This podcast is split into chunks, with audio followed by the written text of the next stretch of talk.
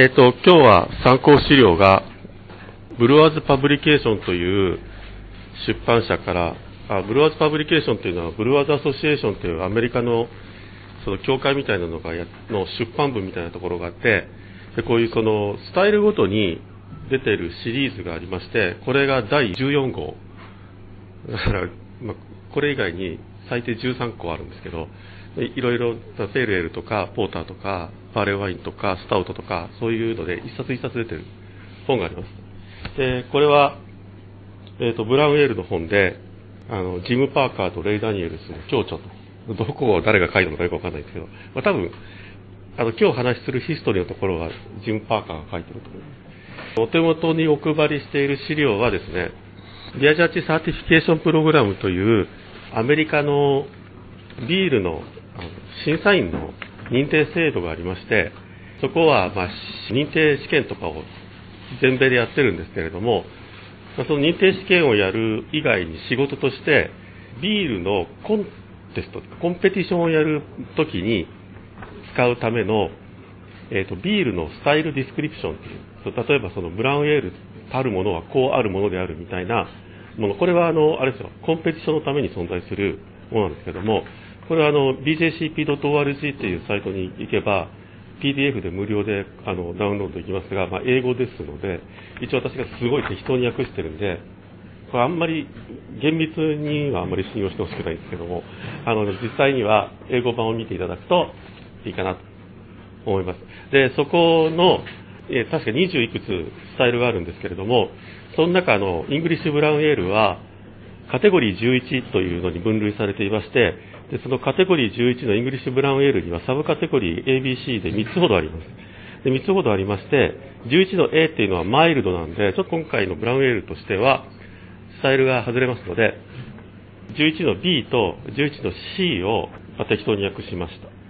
BJCP のスタイルガイドラインの書き方としては、アロマの特徴、外観の特徴、フレーバーの特徴、マウスフィールの特徴、全体的な印象、あとは歴史とかコメントとか、原材料とか、あとはバイタルですね、数値的な特徴と、え市販されている典型例っていうのが、あの、必ず書かれています。まあ、じゃあ、こっちの方をまずですね、あのスタイルガイドラインの方で、えブラウンエールというのは何かというのを、ちょっと見ていきたいと思います。まずあの11の B の Southern English Brown っていうのがあります。で、これは、えっ、と、アロマはしばしばリッチでカラメルトフィー。トフィーというのはですね、何かというと、イギリスのキャラメルですね。お菓子です。あの、よく、イギリスのあの、古い物語には、不思議の国のアリスとかにはよく出てきますよね。しばしばリッチカラメルトフィーのようなキャラクターを伴う malty sweet で、プラムの、プラムやレーズンのようなダークフルーツのアロマを伴うですね。中程度のフルーティーさと非常に低いホップアロマ。で、ダイアセチルは感じられない。ダイアセチルというのは、ビールを醸造するときに出るかもしれない物質で、でこれはどういう匂いかって言いますと、あの、バタースコッチ、そういうキャンディーの香りが、やフレーバーと言われています。よくあの、ワインなんかは結構、ダイアセチルたくさん入ってるやつありますよね。で、ダイアセチルはあっちゃいけません。それから外見はライトブラウンからダークブラウンで、ほぼ黒に近い色もあり得ます。ほとんどは不透明で、もしそうでなければ比較的クリア。少量から中程度の単、単色っていうのはちょっと茶色っぽいやつですね。単色からオフホワイトの泡があります。フレーバーはカラメルまたはトフィーのような深いモルティーな甘さがあり、フィニッシュに残ります。ビスケットやコーヒーを思わせるようなフレーバーが共通してあります。中程度のダークフルーツのような複雑さを持つする場合持つ場合もあります。ホップの苦味はローレベルで、ホップフレーバーはローレベルから全く感じられないレベルです。 roasty さや black malt の苦味はほとんど感知できない程度です。中程度のスムースで malty な後味のある甘いフィニッシュです。ローレベルから全く感じられないレベルの diacetyl。えっ、と、 diacetyl はアロマにあっては感じで割られてはいけないですけど、フレーバーは若干、えー非常にローレベルならあってもいいと。 mouthfeel は、えー mouthfeel っていうのはボディとか炭酸のがどれぐらい強いかとかそういうのが mouthfeel です。えー mouthfeel は medium body ですが、まあ、残っている糖分、ビールの中に存在する糖分のためにボディが幾分えー、強い印象を受けます。ローレベルとローレベルからわずかに強いカーボネーションです。ねその比重においては、まあ、比較的そのあまりアルコールは高くないんですけどそのアルコールとしてはクリーミーでスムースです。カラメルとダークフルーツのような複雑なモルトですねモルトのフレーバーを伴う心地よいモルト志向の茶色のエールですとスイートスタウトの軽いバージョンまたはダークマイルドの甘いバージョンのように感じられることがありますこれはね、後で歴史の話をするとちょっと、その、実際に dark mild の甘いバージョンっていうのは、実際そうなんですね。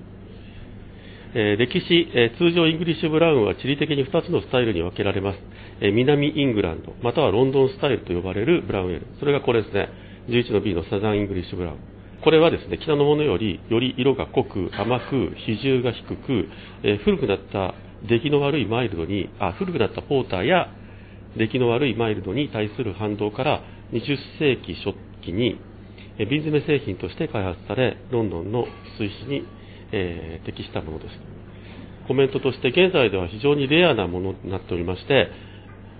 英国ではマンズっていうブランドがこれあのマンズっていうのは会社として今存在してなくて別の会社の あの一部として存在しています。多分あのイギリスに行かないと買えない。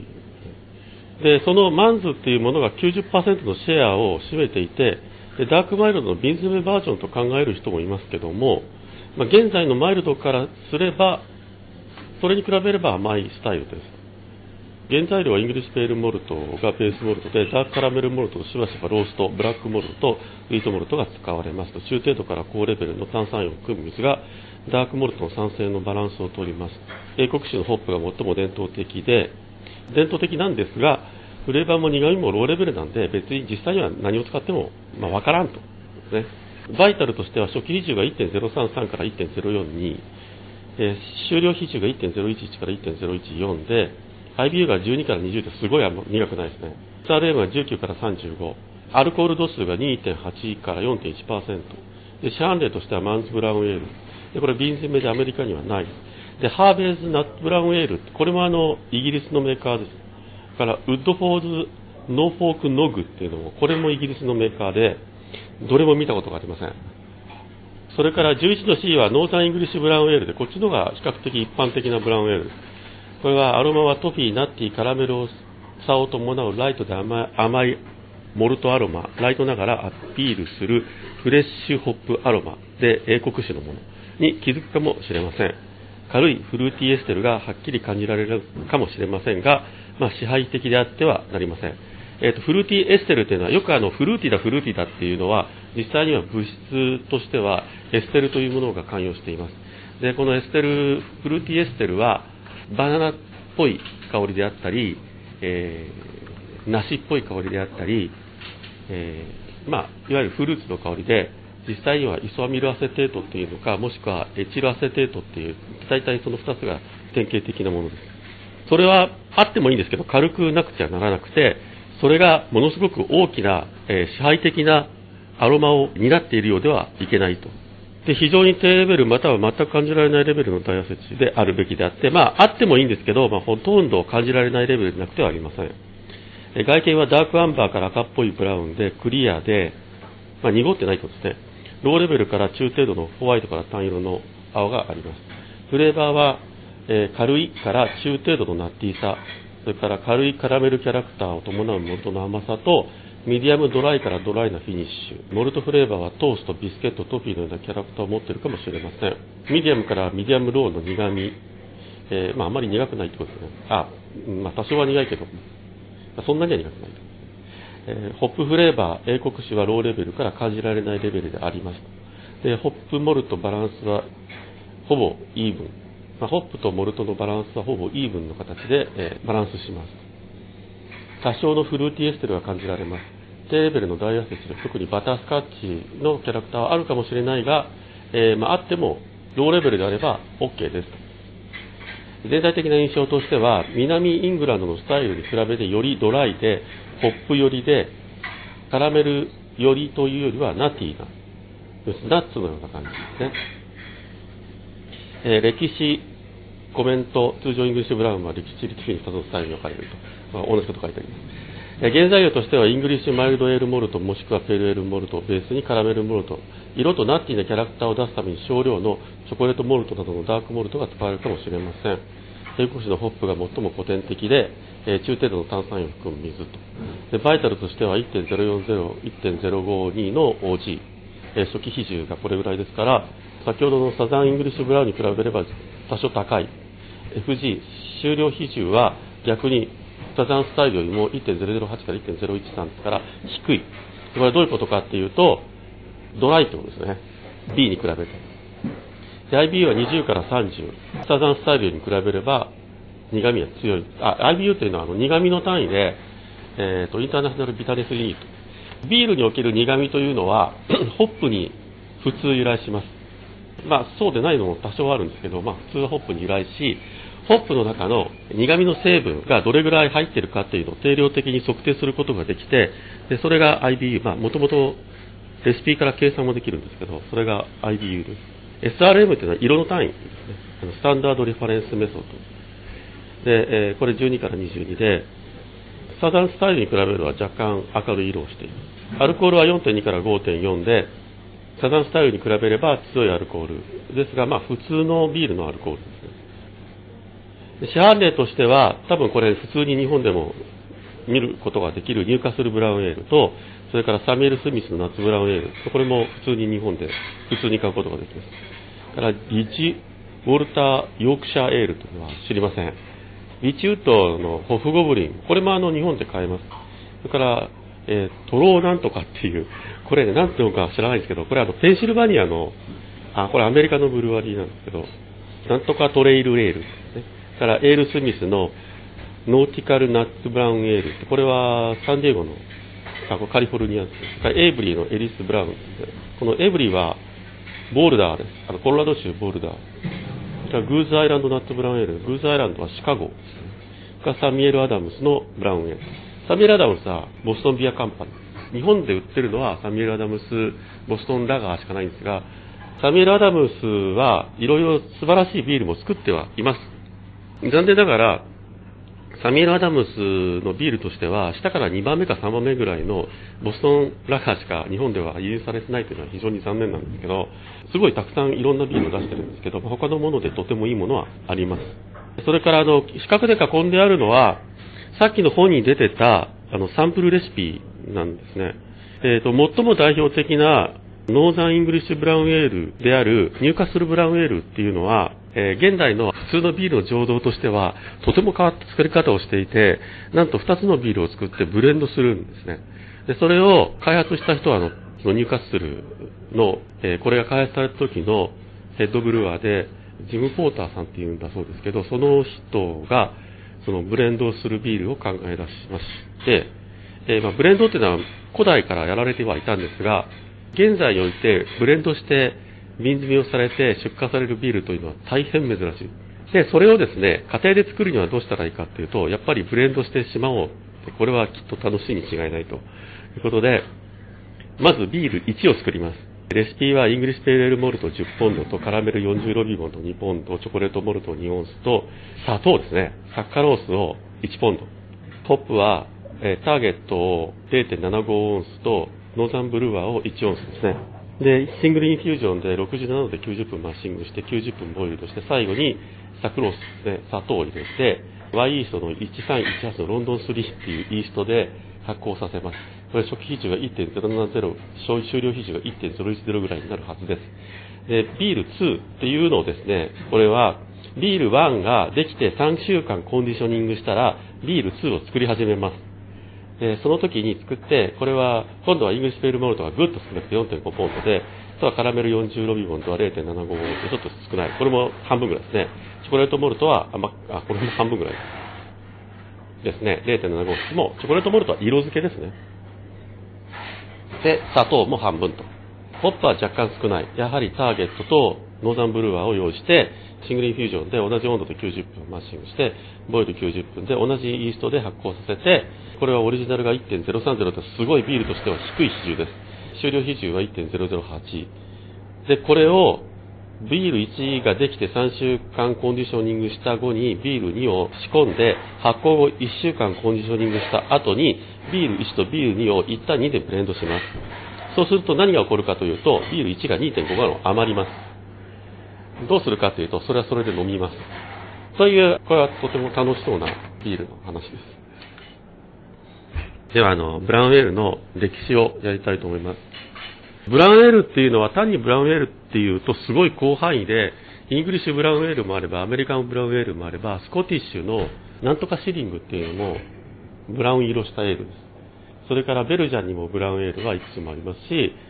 ドイツのアルトもブラウンエールって言えばブラウンエール。ブリティッシュエールの多くはブラウンエールの発展に何らかの関わりがあるものとされています。多くのビールについて語る人たちは、イギリスの歴史においては18世紀初頭に技術的なバリアを置きます。要するに、18世紀に非常に大きなテクニカルブレイクスルーが発生したと考えています。でそれは何かっていうと、ペールモルトが発明されるんです。それまで薄い色をしたモルトっていうのが存在しなかったであろうと思ってる人が結構いるんですね。実際そうじゃないんですけど、なぜこの年代にそういったテクニカルブレイクスルーを置くかっていう、が発生したと考えるかというと、フェールモルトですね。薄い色のモルトというのは、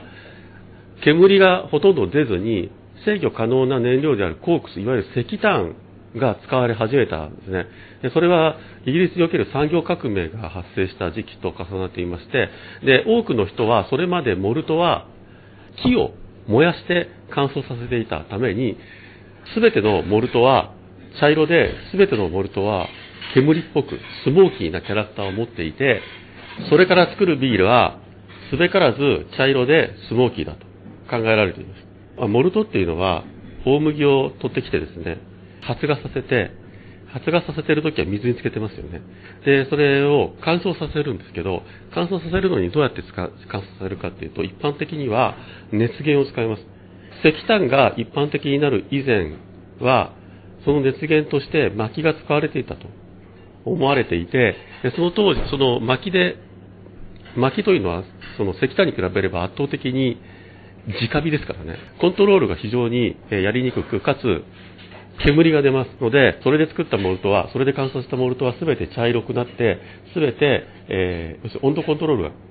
簡単にはできなかったので、えー、全て茶色で、全て煙っぽくスモーキーになると考えられています。最も古いイギリスにおけるエールに関する文献は、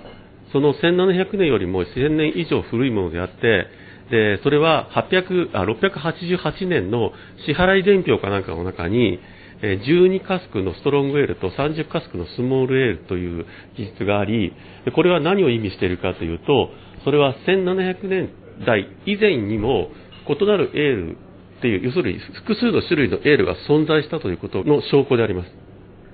なので、どういうことかっていうと、昔とはいえ、すべてのビールが茶色でスモーキーって1種類しかなかったわけじゃないってことです。いくつかの種類はあったと。ブラウンエールの起源を調べる上で最も重要なのはモルトであって、モルトの色とフレーバーが最も最終的なビールのキャラクターに影響を与える材料だからです。コーランさんという人が書いたヒストリー・オブ・ブルーイングっていう1975年に出版された本では、中世後期には薄い色のエールがすでに存在していた、要するに1700年より前の話でしょ。あの、に、産業革命よりはるかの前の話ですよね。エールが存在していたとしています。これはモルト化していないグレーンを使うことによって、モルト化の色を影響が受けにくくなっているからです。どういうことかっていうと、一般的に考えられているのは、モルトを乾かすときに、薪を使ったからスモーキーになったと、茶色になったというのは考えられるんですけど、そもそもモルトを使わなければ、モルト化しない、要するに取ってきただけの穀物を使いさえすれば、乾かすときにスモーキーになったらどうたらっていう話はないわけなので、それを使っている限りは、モルトのテクノロジーに関する障害はなくなるわけです。あといってもあの、全く生の大麦や小麦だけではビールはできないんですけど、で小麦の使用も色を薄くする要因になっています。小麦というのは一般的に大麦に比べて色が薄く、モルト化した時も色が薄くなります。小麦は中世においてビールの材料として多用されていたらしいです。なぜかというと、小麦は大麦より安かった。大麦は16世紀頃から好まれて使うようになるんですが、13世紀と初頭では、えー、ほとんど好まれて使われるものではなかったそうです。で、多くのブルワーは大麦よりもオーツを好んで使ったそうです。まあ、つまり明るい色のエールは存在していたと。産業革命以前にも茶色いビール以外のビールはあったと。中世においては、エールはホップを使わない飲み物に対する名前で、ホップの代わりにいろんなハーブが使われていました。ビールにホップが使われるようになるには、なるのは、あの、ヨーロッパ大陸で1500年代ぐらいからなので、一般的になるので、イギリスっていうのはそれよりももうちょっと後なんですね。イギリスは大陸に比べてホップの使用が遅れてしまったので、で、アルコール度数4%から6%またはもっと強い度数でイギリスのエールというのは作られていて、かつ、そのホップを使ったビールよりは甘く、かつ不安定なもの、要するに保存性の悪いものだったそうです。エールはホップを使わなかったんですけど、輸入品とか入ってくるようになってくると、えっ、ー、と、それらをイギリス人はビールと呼んだんです。で、ビールは当時、ホップが入ったものをビールと呼んで、ホップが入ってないものを、ハーブとかスパイスとか使ったものをエールと呼んで、そういう別の名前を付けていました。イギリスのホップを使わないエールは非常にその保存性が悪くてですね、数日で酸っぱくなり始めるんだそうです。で、通常は醸造後12時間ぐらいで飲み始めるぐらい、始めなきゃならないぐらいひどくて、で、非常に早い消費をしなければならなくて、で、この早い消費っていうのが製品を特徴づけたそうです。で、なぜかっていうと、ものすごく早く飲まないとすぐ酸っぱくなっちゃうんで、在庫を持つことも、どっか遠くに運ぶこともできなかったんですね。で、それでどういうことになるかっていうと、家庭の中でたくさん作っても、あ当時は商業醸造醸造ってそんなに盛んじゃなかったんで、どっちかっていうと、自分が飲むものを自分で作ってる。貴族とかが、醸造小屋みたいなのを持って、そこで自分家で従業員とか自分が飲むビールを作るんですけど、それ作っちゃっても、誰かに売るとか、いうのをやってもいいんですけど、できるんですけど、その非常に早く飲まなきゃいけないために、ものすごい近くの人にしか売れないし、その買っても取っといて、えー、後で飲むってことが、まあ、できない。あまりに売れないもんで逆にその自分のところで作る、自分のところで賄うよりも以上のビールができてしまった場合は、売らざるを得ないので、で、周りの人に売るようになるで。も、すごく、すごく限られた。そういう商業的な醸造であっても、エールの醸造は非常に短命さと輸送能力の貧弱さ、あの当時産業革命以前なので、その動力輸送輸送に関するインフラストラクチャーみたいなのは皆無なので、あのどっか運ぶって言ったら、馬車とかそういうのですね。だからそういうのものとか、運河とかですよね。そういうものなので、非常に制限を受けて、本当に、とりあえずその外に大っぴらにたくさん売ることが、大っぴらにっていうか、えー、と、非常に遠くのところまで売るほどマーケットが存在しないので、近くに売るしかなかったんだけど、売るしかなくて、でもそれは非常に制限を受けているもの。テクノロ当時の当時のテクノロジーに対し、えー、のおかげで結構その制限を受けている。当時のモルトはですね、自分で作っていて、今現在普通のビールメーカーっていうのはモルトはどうするかっていうと、自分で作らないで、あ大抵のですよ。大抵のビールメーカーですよ。大抵のビールメーカーは、モルトは自分で作らないで、モルトを作る専門メーカーがあります。でこれはモルト製造業者でモルトスターと呼ばれている業種があります。で、世の中にはたくさんモルト製造会社があり、ドイツにもベルギーにもイギリスにもアメリカにもそういったモルトの産地があって、モルトの産地っていうかな、あの、大麦の産地があって、ビールを盛んな国は、えー、自分の国に非常に大きなモルトスターがあります。えー、ごく例外的な例として、今でもそのビール会社が自分でモルトを作る例もあります。例えばそのギルスナーウルケルの会社とかは、あの自分でウルケルのモルトは自分で作ってますけども、それは例外中の例外。大抵の場合は買います。でも、中世のイギリスではモルトは自分で作っていたんですね。当時のえっ、ー、と、さっき見たレシピのように、例えば、ペールエルモルトが何ポンド、チョコレートモルトが何ポンド、カラメルモルトが何ポンドっていうのが、現在の20世紀後半から21世紀にかけてのレシピの考え方なんですけども、中世においてはそういうレシピはない。1500年代のレシピでは、ジュックオートのモルトと肉オートのオーツ、小麦とかっていう、そのモルトに種類がないんです。だから、モルト何ポンド、ハーブ何オンス、小麦何ポンド、みたいな、とにかく種類がない。モルトはモルト、一種類。自分地で作るモルトが全て。で、石炭以前では、モルトの乾燥は、キルニングっていう、そに、その、熱源を使って乾燥させるか、もしくは、天日干しです。で、天日は、天候や季節に左右されやすいし、イギリスっていうのは天気が悪い時が多いし、あの、季節的にも左右されるので、ほとんどイギリスでは、その、熱源を使った、火を使った乾燥が行われていた。で、その時のヒートソースは、藁とか薪とかです。で、これらがスモーキーさをモルトにつけちゃいます。で、当時は、今でもそんな、その、出てくるビールが全部、あの、スモーキーだったら嫌なものになっちゃうんですけども、当時も、それは決して好まれたものではなかったらしいです。アンドリュー・ボードさんっていう人が1542年に書いた、えー、好ましいエールの要件っていうのは、フレッシュでクリアで粘つかずスモーキーでないものだそうです。まあ、つまり、スモーキーなものは実際にはたくさんあったにもかかわらず、あまり好まれてはいなかったんですで、コーランさんによると、16世紀は薪か藁が使われたが、どちらかというと、そのスモーキーなキャラクターが、比較的薪に比べればつきにくい藁の方が好まれたそうです。1577年、ウィリアム・ハリソンっていう人によると、良いモルトは色と硬さで判断され、良いものは黄色で、で、噛むとこう、ばらけて、さらに、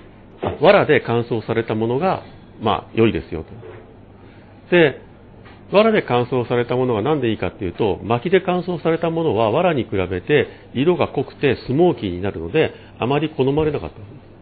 このモルトのキャラクターは、そのキルン、その乾燥させるシステムのデザインにも依存して、1600年代にその煙とモルトの接触を妨げるように、例えばその熱を通すパイプかなんかを通した部屋でもって乾燥させるとかね。そういったものを使用するように努力が払われていました。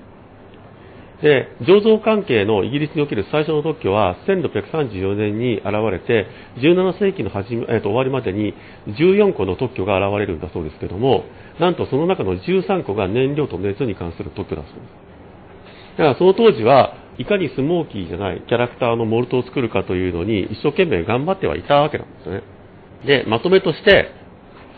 煙はモルトのキルニングに邪魔なものだと。スモーキーなモルトから使われるエールは好ましくないけど、まあ、おそおそらくある程度は、えー、消費者に受け入れられていたに違いない。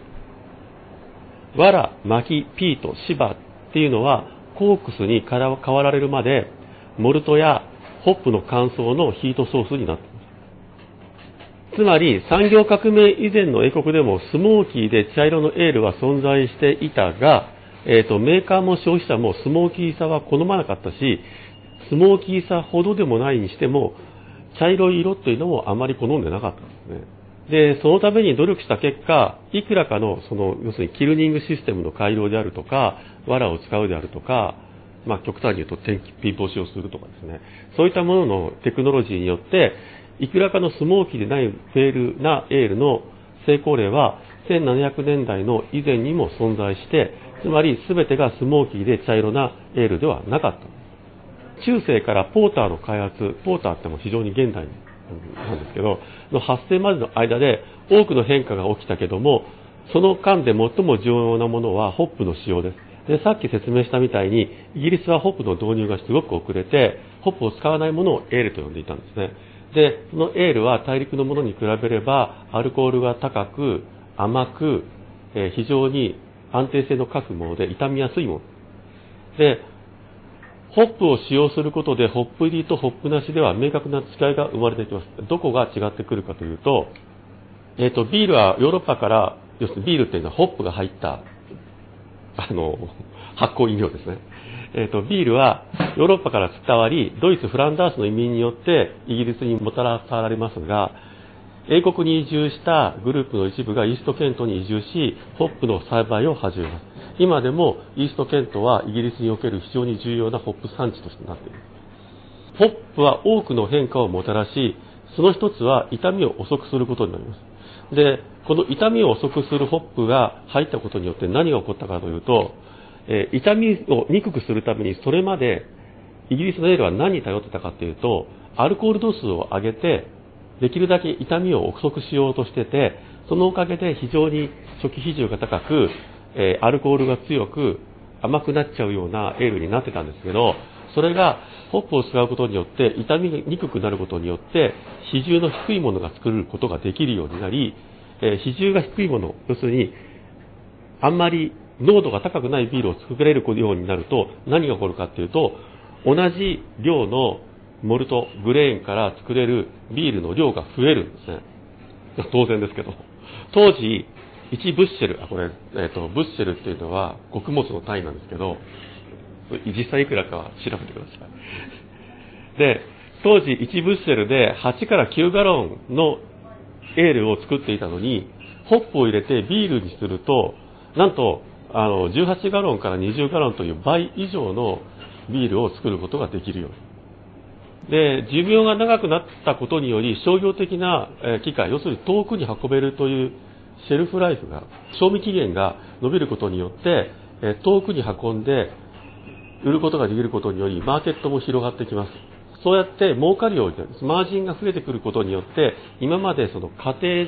庭内手工業的に、うちの中で暇な時に作るみたいな産業だったビールがフルタイムのちゃんとした産業になっています。ただしですね、ただし、モルトは変わってないので、えー、ホップ入りのビールにしても、エールと同じような問題、やっぱりスモーキーで茶色っていう問題はありますが、逆に言うと、ホップが入ってないエールでもそうだったように、1700年以前からエールと同じように、そうでないビールのバリエーションも少しは存在していた。で、これはおそらく現在のエールとほとんど同じような飲み物だったではないかと思われています。1700年代に入って最初に長続きしたスタイルはポーターです。ポーターは本当にあの、ロンドンで大ヒットをして、ロンドンを大席巻します。で、このポーターは最初はペールエールと、それから古くなったエールと、マイルド、まあ、新しい古く、古いエールの逆のマイルド、え、新しいエールのえ実際は 3, つのビールをブレンドしたものをパブで提供していたんですね。これはあの、またの名をスリースレッドといって、3つのものを混ぜて提供していたものが始まりです。で、このカクテルは、ブレンドビールは、まず結構美味しいものだったし、昔の数字で酸っぱくなっちゃうようなビールに比べれば美味しいものだったし、かつ、この古いエールっていうのは、あとペールエールっていうのはとっても高価なものだったんですけど、それなりに気を使って薄い色のモルトを作るために普通に木でいぶしたようなキャラクターのついてるモルトよりも高いモルトになってしまいペールエール薄い色のエールを作ることは作れたんですけども高価なものだったんだけどその高価なものじゃないんだけどもこのスモーキーで茶色くないビールである、えー、ポーターっていうのは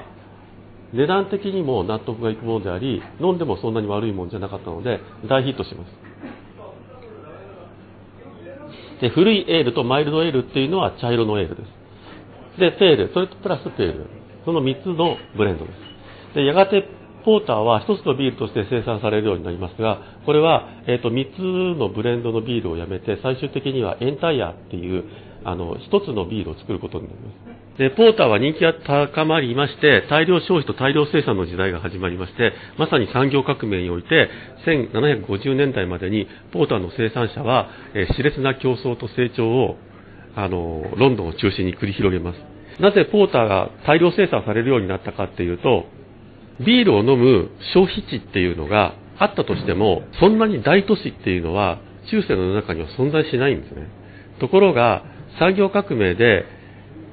工業が生まれてくると、工場労働者っていうのが地方から大都会に集まってくることにより、ロンドンが一気に大都市になっちゃうんです。人口がものすごい増えることによって、非常に狭い範囲内での消費者が爆発的に増えて、それにぴったり、あの、時期的にあったポーターは爆発的にヒットします。で、そのために、えーちょっとやそっとのあのサイズで作るんじゃなくて、非常に巨大なブルワリーが作られて、えロンドンの人口を賄うための醸造所っていうのが、ロンドンにたくさんできるようになります。で世紀末までにポーターの生産は多くの資本が投資されて世界初の真に産業ビールとして、えーポーターがロンドンで生まれますロンドンで生まれるというかロンドンで発達していきます当時の1750年のロンドンえーとカントリーブルワリブルワーっていう本によるとスタウトビールっていうあのこれは同じ材料からスタウトビールは1バレルできます。えースティッチもしくはストロングブラウンエールは1バレルと1ファーキンできます。コモンブラウンエールっていうのは1.5バレルできます。スモールビールは5から6バレルできます。これって全く同じ材料から作る量を変えることによって強いビールから薄いビールまで作るんですよ。これ材料も、もう材料の量も全く同じなんです。しかも、この当時はスパージングをやってなかったそうなので、あの、非常に効率の悪いようなはずです。かつ、このロンドンカントリーブルワーっていう、その1750年に出版された本は、え初めてモルトに対して違った種類のモルトを言及している本なんだそうです。あの、前言ったみたいに、モルトは自分家で作ってた時代においては、モルトは1種類しかなくて、えーだから、レシピはモルト何ポンドっていうレシピしか存在しなかったのに対して、この本で初めて、ペールモルトであるとか、アンバーモルトであるとか、ブラウンモルトであるとか、複数の種類のモルトが出現したそうです。ポーターの初期段階ではやはり単一のモルトですね。だから、えー色の濃いモルトを使ってポーターを作ると色の濃いポーターができるというあのものが作られていたんですが1800年代に入ると、ね、19世紀に入るともうちょっと複雑になります。レシピが生まれるんですロンドンから遠く離れたバートン。バートン・オントレントという町はペールエルの醸造で非常に有名で、え現在まあでもまあ有名ですけども実はそのペールエルが発達する以前バートンという町はバルト海に対して出荷していた海外にでかいマーケットを持つ大きな醸造の町でかつその時のバートンエールっていうのはペールエールじゃなくて茶色でかなり甘くて強いものだったらしいです。その頃のバートンのビールは今のブラウンエールのようなバランスのものだったらしい。要するにそのまあ、強さはね、えーその頃のバートンの方が全然強いんでしょうけども、えーバランス的には今のブラウンエールのようなものだったらしいです。ジョン・ハリソン博士っていう人が、えー歴史的なレシピの色による分類っていうのをやったんだそうですけど、この頃、6つのブラウンからダークブラウンっていう色のビールがあったそうです。そのうち4つは、19世紀末から20世紀初頭のスコティッシュで、残りの2つが19世紀初頭のイングランドのものだったそうで、で、1つはキングストンアンバーエールというので、初期維持は1.060だから結構高いですよね。で、オールドペキュリアに似たようなものだったらしいです。で、アンバーエールは、ロンドンで人気があり、アンバーとペールモルトの比率が3対1から1対1、えー比重は1.050から1.070、ホップはガロンあたり8分の3から4分の3オンス。で、割と今のブラウンエールに近いものが、この当時からあった。えーもう一つはドチェスターエールっていうので、これは比重1.1で今のバーレーワインのようなものだったらしいです。で、1817年に、えっ、と、ダニエル・ウィーラーさんっていう人が、ドラムロースターを発明し、ビールの歴史が変わります。でも何が変わるかっていうと、ドラムロースターは、これ特許なんですけど、えっ、と、ブラックモルトとローステッドバーレーをブルワリーにもたらします。えーブラックモルトのことをブラックパテントっていうのはここから来てるらしいんですよ。で、えーポーターとスタウトはそれを使って色を濃くするようになったんです。で、そのブラックパテントを使用しないものをブラウンエール。今まで単一のモルトから作られていて、えーま多少レシピがあったにしても、割とスタウト、さっきのあの、ちょっと前に戻りますけど、これね、要するに、一つの材料から出てくる液体が少ないとスタウトになって、多いとブラウンになるっていう、そういうものが、ここで明確に線が引かれ、ブラックパテントが使用されたものが、ポーターであり、スタートであり、そういうブラックビールであって、使用しないものがブラウンエールであるというふうに線が引かれることになります。で、同じ頃、ペールエールが台頭します。これは、さっきのバートンが、え、バルト海に対するマーケットを、まあ、なんやらかんやら、あの、えっ、ー、と、実際には、バルト海の関税が上がったっていうのと、それからそのナポレオンがあの講和封鎖をしたっていうのがあって、それのおかげでですね、あのバルト海のマーケットを失ってしまって、でそのバルト海のマーケットを失ったマーケットをインドに、まあ、当時そのロンドンからたくさん出荷されていたあインディアペールエールっていうのに目をつけてバートンのブルワーたちがインドにそのマーケットを求める、まあ、実際にマーケットを求めているのは東インド会社なんですけどあのインドにマーケットを求めて薄い色のエールを作り始めるんですね。でそれが一大大ヒット、まあ、それでインドに送る輸出用のものとは別に国内消費用にペールエルっていうのを作り始めます。で、ペールエルが非常にヒットし始めて、1850年代までにポーターがほぼ絶滅します。で、ポーターとスタウトは一応多少生き残るんですが、ブラウンは本当に絶滅しちゃいます。本当にほとんど消えちゃいます。わずかながらの生き残りは、モラセスっていうそのお砂糖を例えばサトウキビとかから抽出してでそれを結晶化させるんですけど結晶化しないで残るあの黒い糖蜜があるんですけどそれをモラセスっていうんですけどでそれだったりブラウンシュガーだったりそういったものを入れてでホップやスパイスを入れたようなそういったブラウンエールが多少ながら生き残るんですがその後1820年代から1900年もうあの19世紀から20世紀にかけてですね、ブランエールはマイルドとして生き残りをかけます。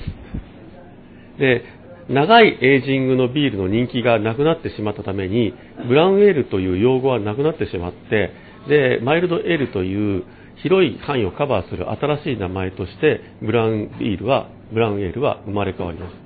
文献のマイルドエールに関する記述っていうのは、1850年から1900年代、1900年に関してとても多くて、比重1.055から1.088にわたる、これ、どっちかというと、今のマイルに比べれば極端に比重高いんですけど、広い範囲をカバーするビールのことを指しています。で初期のポーターは、エイジングしたビールとペールエルのブレンド、あの、初期のポーターは要するに古いビールと新しいビールとペールエールの3スレッド、ブレンドだったんですが、ブラックパテントの登場で、ポーターとスタウトはブラックパテントモルトを使うようになってしまったので、えー、古いエイジングしたビールというのは使用されなくなりました。で、従って、エイジングしない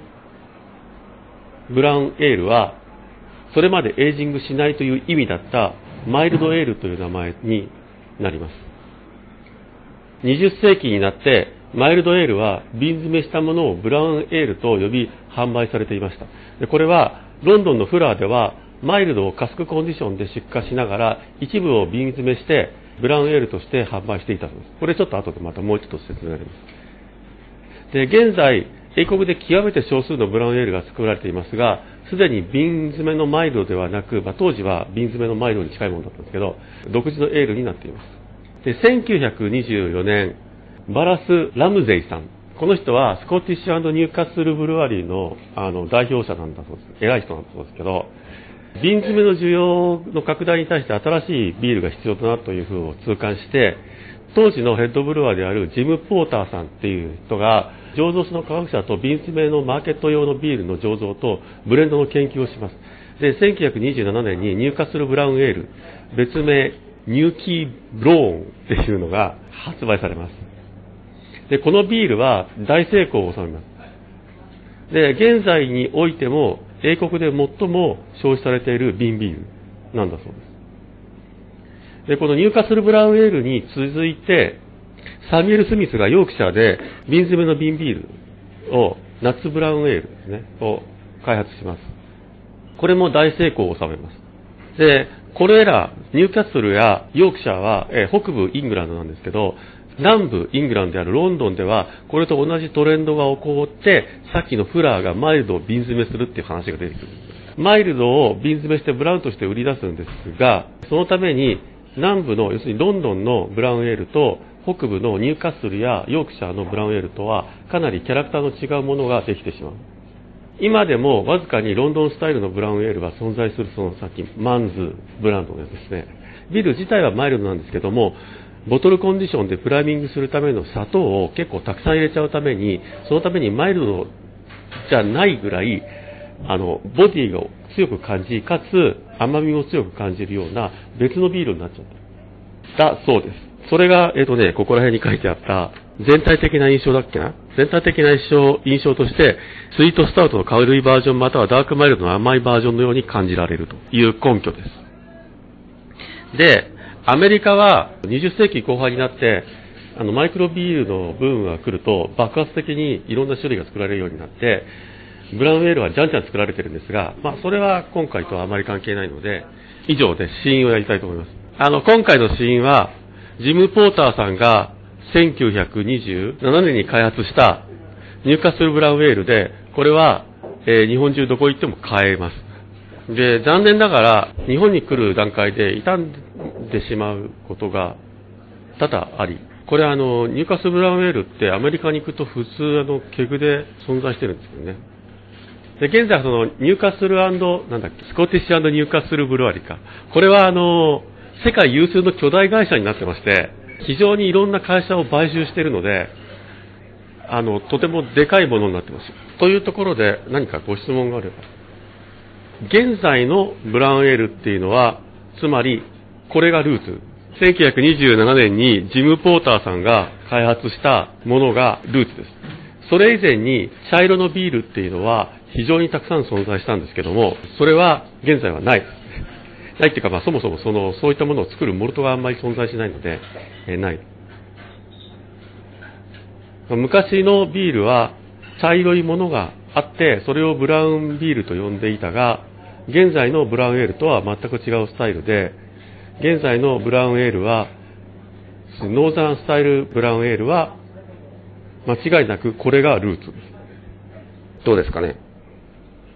トフィーでナティでカラメルを伴うライトで甘いモルトアロマ。色は完全にクリアで、これ多分フィルターしてますね。本当に美味しいと思ったことあんまない。ここにメダルがあるんですけど、これが、この1927年のなんかアクル年だかなんだかで、どっかのコンペティションかなんかで取ったメダルで、で、その時にここにメダルを配するようになって、かつ、この8の字がなんかこう、意味があるんだと思うんですけど、8の字のラベルにそれ以来なってるんですよ。これはすごいですよ。これがブレンドしてあるっていうのがすごいですよね。これと炭酸強くないですかね。ないか。これ多分アメリカだと缶とかでもあるんですよね。日本だとなんでか知らないけど、こういう瓶。うん、炭酸が強い気がするな。で次は、ホフゴブリン。一応、ホフゴブリンは BJCP のスタイルガイドラインの代表例としても書いてあったので、ちょっと買ってみました。が、あんまり飲んだことがないので、どうかな。あ、で、サーダンスタイルは日本では手に入ることはない。アメリカでも手に入らないんです。ホフゴブリンはどうですかね。ホフゴブリンは若干濃いですかね、色が。これも、これは、これはダークフルーツのキャラクターが出る。これは相当ダークフルーツのキャラクターがありますよね。匂いに。なんかプラムっぽいキャラクターがありますね。どっちも若干酸味を感じるんですよね。ちなみに、このイングリッシュブラウンエールはアップルパイに合うと言われてるんです。うん、やっぱりイギリスは辛いですね。で、この、えっと、イングリッシュブラウンエールっていうのは日本でもほとんど作られてないので、なかなかあのちゃんとしたものを飲むのは難しいで、もう一個はあのアメリカのやつです。アメリカにはアメリカンブラウンっていうスタイルがあるんですけど、それは非常にホップがキャラクターが非常に強いやつなんですけど、これはそんなんじゃないんで、ディックスワーキングマンブラウンっていうので、このディックスっていうのは僕はよく知らないんですけど、ワシントン州のブルワリーみたいですよ。ちょっとホームページだけ見てきたんですけど、パブじゃなくて単に工場なんですけど、とにかくね、20種類ぐらいビールを常に作ってる。の で、ものすごい多品種生産の会社今、あの結構な品種が田中屋さんに行けば売ってます。これは、でもアメリカンホップっぽいアメリカンホップは確か使ってなくて、マウントフットとなんとかって書いてある。えっと、そんなにホッピーなキャラクターは確かなかったと思います。確か、ちょっと甘みは強かったけど。で、アメリカのビールっていうのは、イギリス、イギリスでは大体滅びかけてるんだけど、アメリカではたくさん作ってるっていうのはとってもたくさんあって、えっ、ー、と、ポーターにしても IPA にしても、イギリスではほとんど滅びてるのに、アメリカではものすごくたくさん作ってるし、ブラウンエールにしても、イギリスではほとんど滅びてるのに、アメリカではすごいたくさん作ってる。これは綺麗な、これも完全にクリアってフィルターしてますね。泡の色が今までに比べてちょっと茶色が強い。これはもうはっきりとわかるモルトのキャラクターの匂いが、すごくあの穀物っぽい匂いが甘い。甘いし、甘いけど、ホップのキャラクターもかなりありますね。あ割とドライだな。なんか、これをもうちょっとホップを落とすと、もうちょっとイングリッシュっぽいキャラクターの気がするんですよ。なんかイングリッシュキャラクター、なんかこれぐらいこれぐらいのモルティーさがあった方がいいかなって気がちょっとする。これもね、そんなに新しくないので、残念なんですけど、まあよかったら、あの、いろいろ探して飲んでみてください。ということで、えっ、ー、と、以上なんですが、何かご質問があれば、よ